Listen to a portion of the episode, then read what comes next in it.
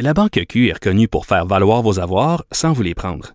Mais quand vous pensez à votre premier compte bancaire, tu sais, dans le temps à l'école, vous faisiez vos dépôts avec vos scènes dans la petite enveloppe. Hmm, C'était bien beau. Mais avec le temps, à ce compte-là vous a coûté des milliers de dollars en frais, puis vous ne faites pas une scène d'intérêt. Avec la Banque Q, vous obtenez des intérêts élevés et aucun frais sur vos services bancaires courants. Autrement dit, ça fait pas mal plus de scènes dans votre enveloppe, ça. Banque Q. Faites valoir vos avoirs. Visitez banqueq.ca pour en savoir plus. Pas comme les autres. Mario Dumont et Vincent Dessureau. Joignez-vous à la discussion. Appelez ou textez le 187 Cube Radio 1877 827 2346.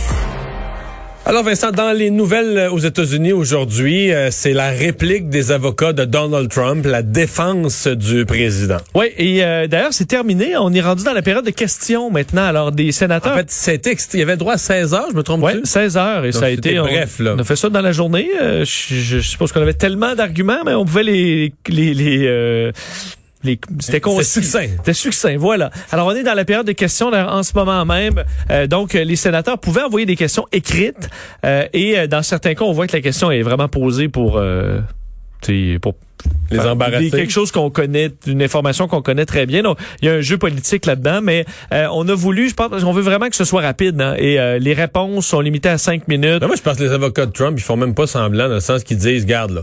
C'est un mauvais moment à passer. On est sûr qu'on a dans la salle assez de sénateurs qui vont se boucher le nez et qui vont voter pour, pour arrêter la destitution. Fait que On en donne un peu pour sauver la face. ça donne rien de faire semblant de faire un plaidoyer. Qu'est-ce que tu veux qu'on plaide, là? Ben, euh, en fait, ce qu'ils ont plaidé, parce qu'ils ont quand même plaidé euh, aujourd'hui, donc euh, les avocats de Trump, entre autres l'avocat euh, Michael Van Dervin, que j'ai écouté euh, une, bonne partie de, de l'heure du dîner. Et euh, donc, leurs arguments, en gros, les démocrates sont hypocrites parce que eux euh, n'ont pas dénoncé la violence de des manifestations de Black Lives Matter, n'ont pas dénoncé la violence des Antifa, alors C'est que... un peu vrai. Ce qui est un peu vrai. C'est un peu vrai, mais ça n'a aucun rapport avec... Mais alors que Donald Trump, Donald Trump, lui, a toujours condamné toutes les violences. Alors que les démocrates choisissent le camp, Trump, lui, a toujours Non, hey, ça- dénoncé. Ça, pour Toutes vrai, les là, violences. c'est vrai que les démocrates, à mon avis, n'ont pas assez dénoncé, mais ça n'a aucun rapport. Là. Je veux dire, le président a, a- a provoqué une insurrection sur le Parlement, sur les élus. Ça n'a rien, Ben, rien à voir avec le reste. Rien, Il y a aussi que je rien, vois- rien, rien à voir. Je vois une différence quand même. Le, le mouvement Black, les débordements là, il faut les condamner, la violence, les restaurants incendiés, tout ça. Reste que Black Lives Matter a un fond euh, qui est réel aux États-Unis, une crise raciale, tandis que au- sur le dossier Trump, c'est une invention. Tout ça est basé sur l'invention que l'élection a été volée. Donc, il y a quand même une différence de fond sur le fait que tu peux pas aborder Non, le une différence en quand dans les rues, des gens payent, tout ça, ils doivent être arrêtés individuellement. Ces gens-là doivent être individuellement. Mais encore là, si Joe Biden avait encouragé les gens, avait fait un discours là, et qu'à la sortie, rentrer dans les restaurants. à la sortie, c'est ça là. Faites-vous voir. Euh, tu sais, ça aurait été notre affaire. Là. Les gens étaient réunis à Washington, à quelques pas du Capitole, pour venir écouter un discours de Donald Trump. Ils ont quitté le discours, puis ils se sont rendus piller le Capitole, puis menacer des élus de mort. Ils sont partis là, du discours, ils sont allés faire ça. C'est... Bon. L'autre argument, c'était justement sur les propos, parce qu'on a dévoilé euh, des, euh, une série de vidéos montées, un peu comme comme avaient fait les démocrates, et on sait que les démocrates avaient montré euh, toutes sortes de fois où Donald Trump avait un langage incendiaire, ou, à la limite violent dans certains cas, et on voulait montrer que les démocrates le faisaient aussi. Alors on a montré plein d'extraits où on voyait des Nancy Pelosi ou Chuck Schumer ou Joe Biden utiliser des mots comme il faut se battre pour l'Amérique. Et là, se battre. Ben là, euh, si Donald Trump n'a pas le droit de dire qu'il faut aller se battre, ben n'importe quel politicien va devoir être destitué, euh, même et même si c'est des gens du passé. Là. Alors ce qu'on explique, on dit quel politicien va pouvoir encore utiliser des mots comme il faut se battre pour euh, Pour nos droits, se battre pour une pour, pour une cause, dans la mesure où on ne tolère pas que Donald Trump l'ait dit, il a été destitué pour. Alors on veut montrer que ça c'est un dangereux Mais est-ce précédent. qu'ils ont fait valoir l'argument qui était juridiquement, ce qui était perçu comme le plus fort, celui que les avocats, euh, les premiers avocats qui ont été euh, congédiés par Trump ou qui ont abandonné, je sais pas trop, euh, non, je pense qu'ils ont abandonné d'eux-mêmes, le fait que l'élection l'élection a fait la destitution. Parce que c'était un peu ça de dire regardez là le système fonctionne le président euh, il a été battu les électeurs. Et ça Trump voulait pas que ce soit dit. Même si c'était la défense la plus forte la plus crédible de dire regardez notre système électoral fonctionne le président a été battu maintenant c'est Joe Biden qui dirige. Donc la forme le, le, le Sénat a pas d'affaire à voter une destitution. La, la, vraie destitution a été faite par les électeurs. Mais Trump comme lui il veut pas dire qu'il a perdu l'élection. Il voulait pas que les avocats utilisent l'argument le plus fort qu'ils avaient. C'est un bon point je l'ai pas vu moi aujourd'hui. Je me souviens de l'avoir vu euh, effectivement dans le début de semaine. On disait euh, il est destitué. Effectivement il n'a pas été élu. C'est le choix des Américains. Ce que j'ai entendu aujourd'hui par contre c'est de dire que destituer le président c'est en gros euh, exclure là, 75 millions de votes américains qui ont voté eux pour le président en l'empêchant entre autres de se présenter en 2024 alors bon est-ce que ça permet de sauver la face? Il y a rien de tout ça qui semble changer la donne pour le résultat final, mais euh, les deux journées là, de forte plaidoirie des démocrates ont euh, fait mal, je pense, aux États-Unis. Est-ce qu'on va réussir? On verra l'analyse de, de, la journée, mais c'était euh, peut-être un peu moins fort, surtout que ce que dit Nancy Pelosi il y a cinq ans sur une manifestation, c'est un petit peu hors sujet, je trouve. Alors, on verra ce, quel sera l'effet aux États-Unis une ancienne ambassadrice américaine, en fait, qui, qui, avait qui avait été très respectueuse, très proche de Donald Trump, euh, va loin sur euh, ce qu'il est devenu, ce qu'il représente maintenant, et surtout sur le fait qu'il ne doit pas revenir en politique. Oui, l'ex-ambassadrice américaine à l'ONU, Nikki Haley, qui était elle vraiment une très proche de Trump, là, nommé par Trump, euh, et euh, bon, euh, les, deux qui étaient très proches, mais depuis l'élection, depuis l'histoire du, du, vol, du vol de l'élection, là, elle a disparu. On ne la voyait plus du tout, alors que on savait qu'elle souhaite probablement présenter sa candidature à la présidence en 2024. Alors elle, là, se, se coller à ce, ce, ce, ce mensonge-là, elle voulait rien savoir. Alors, elle a pris vraiment du temps. Et aujourd'hui, euh, dans un entretien qui a été publié, elle attaque carrément Donald Trump parce que c'est une sortie en règle qui est calculée là chez les républicains. Euh, faut, tu y penses à deux fois avant de t'attaquer à Donald Trump. Mais elle dit qu'elle est d'un profondément troublée euh, par euh, les événements du 6 janvier, que Donald Trump les a laissés tomber. Elle dit je ne pense pas qu'il sera présent en 2024. Je pense pas qu'il puisse puisqu'il est tombé trop bas. Alors c'est ce qu'elle dit. Elle dit, il nous a laissé tomber, il nous a trahi, il nous a laissé tomber. C'est assez fort. Parce qu'elle dit, euh, faut, faut reconnaître qu'il nous a laissé tomber. Il a pris un chemin qu'il n'aurait pas dû prendre et nous n'aurions pas dû le suivre et nous n'aurions pas dû l'écouter parlant du Parti républicain et nous ne devons jamais laisser cela recommencer. Et là, quand elle, elle parle vraiment à partir de l'élection, donc tout le chemin de refuser le résultat électoral, le, déshonneur de refuser de reconnaître le résultat du vote. C'est là que je débarque un peu, Marou, parce qu'elle dit, je le reconnais plus. Elle dit c'est pas la personne avec laquelle j'ai travaillé et c'est pas celle avec laquelle, ben, j'ai j'ai euh, que, que, bon la personne que j'ai regardée depuis l'élection et la personne avec laquelle j'ai travaillé c'est deux personnes mais tu sais elle avait peut-être des œillères à l'époque. D'après toi, il y avait des indices. Moi, j'ai vu quelques indices hein, dans les dernières années.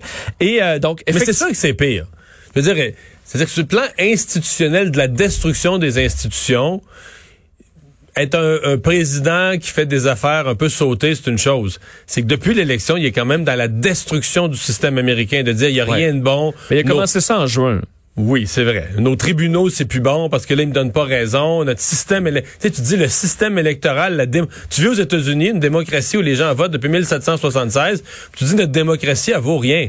Je veux dire, aux yeux des Russes, aux yeux de la Chine, aux yeux des autres pays qui sont pas des démocraties, aux yeux de tous ceux avec qui les Américains ont fait des leçons de démocratie, depuis des décennies, là, quand il y a des élections dans le monde qui tournent croche, mettons un dictateur se fait battre, tu sais, un président se fait battre aux élections mais veut pas reconnaître le résultat, qui arrive puis dit hey, le résultat doit être appliqué, puis tu vas te tasser, au pire on va t'envoyer l'armée. C'est les Américains qui font ça là. Oui, mais faut dire que Trump même au débat contre Hillary Clinton là, euh, il disait qu'il allait probablement pas reconnaître l'élection s'il perdait. Il a gagné, alors on n'a pas eu ça, mais il l'a dit. Il, était, il était déjà prêt il y a Donc, ans. Je te dis que ceux qui disent qu'il a changé, euh, il est allé là où on croyait qu'il pouvait probablement aller, même si on avait un peu de misère à, y croire. Alors à suivre, c'est juste que elle, a confirmé qu'elle avait euh, un souhait de se présenter en 2024. Peut-être, on s'imagine pas, la première femme présidente pourrait peut-être être républicaine, mais c'est que là, elle va quand même faire face au pro-Trump. Chaque fois qu'une qu'une républicaine sort contre Trump, elle en paie le prix. On l'a vu avec Liz Cheney dans les derniers jours. Alors, quel sera le futur de Nikki Haley dans le Parti républicain? C'est incertain.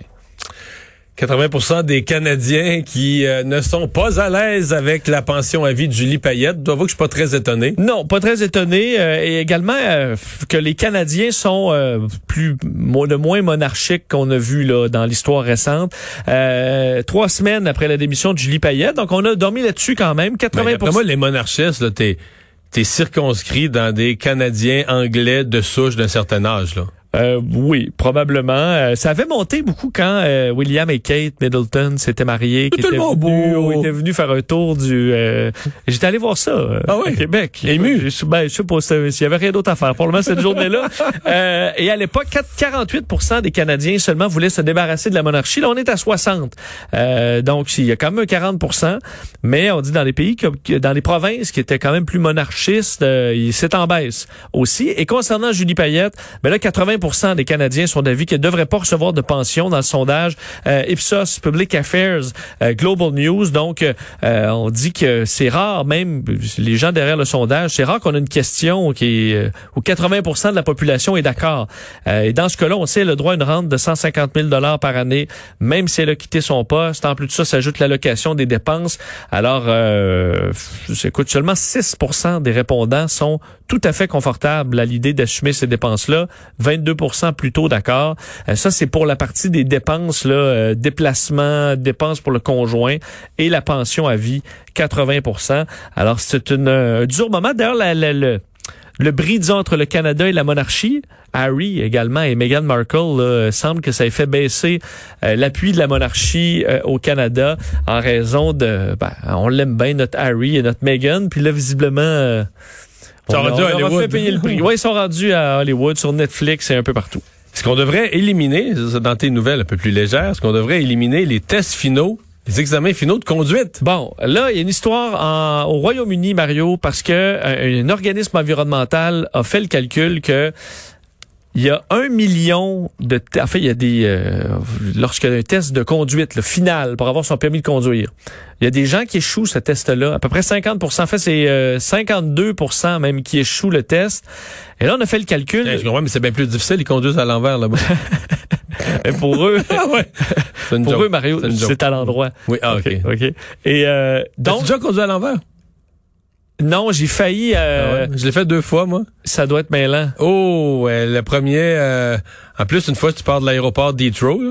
fait que t'es pas comme ça une petite route, de petite rue. Dans, tu sais, tu voudrais commencer dans une ville de 4000 habitants. Ouais, là. ouais, ben ça, une ville de Là, campagne. t'embarques tout de suite sur l'autoroute à l'envers. L'entrée à l'envers sur le- de la route. Là, quand tu dépasses, faut que tu te tasses, euh, tu te tasses vers la droite à chaque fois un peu plus pour te dépasser. Fait que, tu sais, au début, là, tu te concentres, tu dis voici ce que je vais faire, tu le fais, tu te colles sur la première voie, mais qui pour nous serait la dernière. Mais toi, c'est un quatre voies de large, là. Mais là, faut que tu te colles sur nous ce qui serait la voie la plus rapide, là, celle de l'extrême. Ouais. Là, tu t'accotes là, là, tu restes là. Parce que j'ai... Là, à un moment donné, tu te as confiance, t'arrives dans le derrière de quelqu'un qui va pas vite. Tu dis, OK, m'a le dépasser par l'autre, m'a le je me dépasser par l'autre bord, je me lance. Ça s'est bien passé. ouais, j'ai pas eu d'accident. Parce que moi, je m'étais réservé une voiture en Thaïlande quand je suis allé en Asie, mais j'allais au Japon avant. Puis là, au Japon, je regardais, je sais, tu sais, je sur un coin de rue. tu de l'autre sens au Japon? Euh, oui, Ah, je l'autre sens, pas. effectivement. Et là, je me suis, je, me- je restais sur le coin de rue, puis je regardais Alain, disant, je serais-tu capable? là? Puis j'étais pas assez confiant, j'ai j'ai annulé Faut pas mon... que tu fasses ça. Si tu te mets, si tu te mets piéton sur le coin de la rue, puis tu regardes, tu serais, c'est qu'une fois que t'es dans l'auto, quand même, le volant est pas du, tout est à l'envers. Ouais. Le volant est pas du même bord. Les de- miroirs, là. Mais ça t'aide, ça. Que le volant soit pas du même bord dans l'auto, là. Ça te place autrement, ça t'aide, je te le dis. Et J'ai, j'ai, comme on dit, choqué. Bon. J'ai pris l'autobus. Euh, donc oui, c'est que ces, ces trajets-là, quelqu'un qui échoue son test final, là, il est obligé de le reprendre, son Oui, test oui. final. Et qu'est-ce que ça fait, ça, de reprendre un test final? Du kilométrage pour sa route. Kilométrage, qu'est-ce que ça fait du Ça kilométrage? brûle du gaz. Ça brûle du gaz, ça fait du CO2.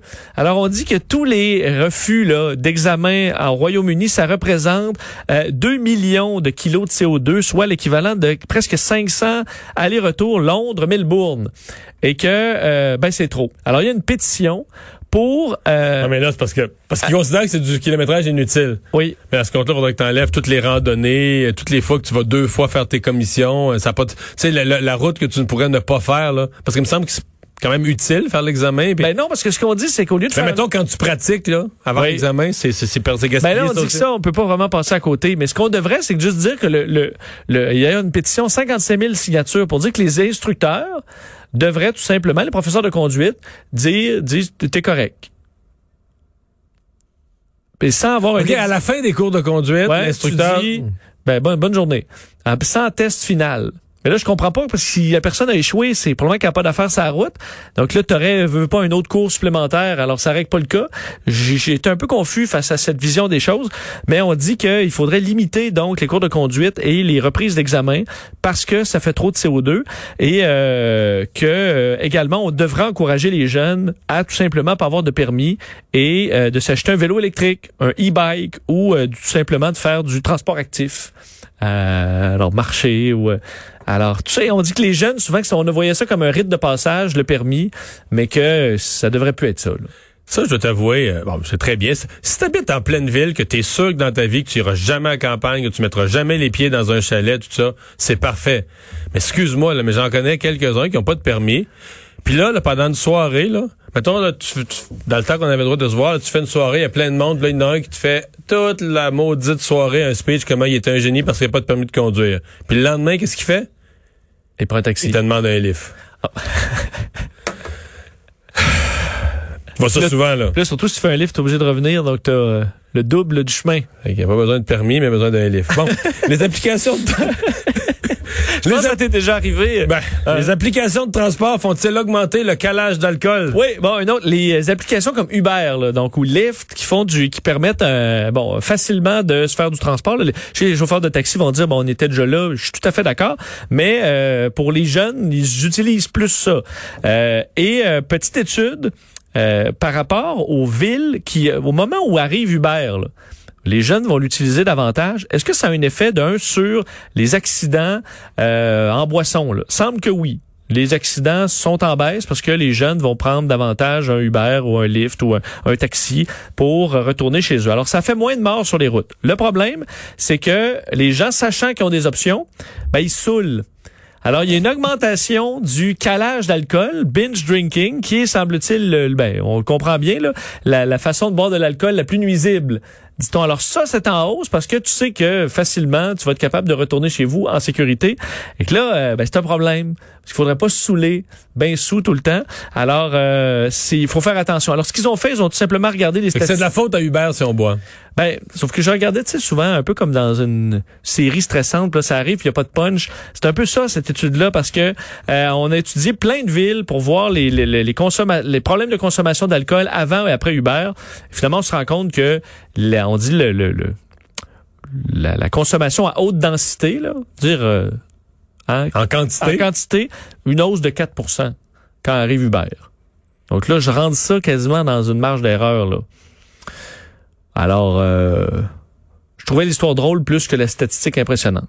Bon. Alors, soyez vigilants, c'est pas parce que vous avez un Uber au Ça bout du fait un prétexte pour nous parler d'alcool à 16h42 un, En- vendre- un vendredi en plein 28 jours sans alcool.